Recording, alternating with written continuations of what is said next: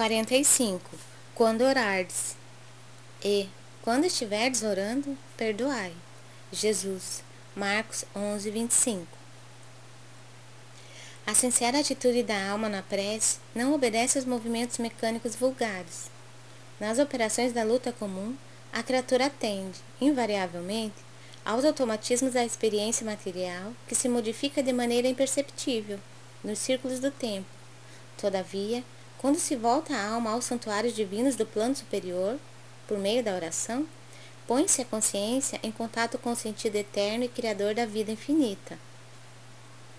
Examine cada aprendiz as sensações que experimenta se colocando na posição de rogativa ao alto, compreendendo que se lhe faz indispensável a manutenção da paz interna perante as criaturas e quadros circunstanciais do caminho.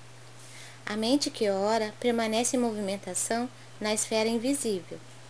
As inteligências encarnadas, ainda mesmo quando se não conheçam entre si, na pauta das convenções materiais, comunicam-se por tênues fios do desejo manifestado na oração.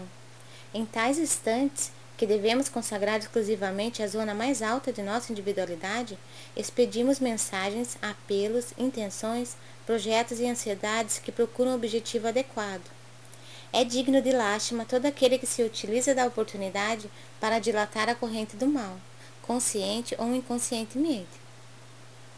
É por esse motivo que Jesus, compreendendo a carência de homens e mulheres isentos de culpa, lançou este expressivo programa de amor, em benefício de cada discípulo do Evangelho.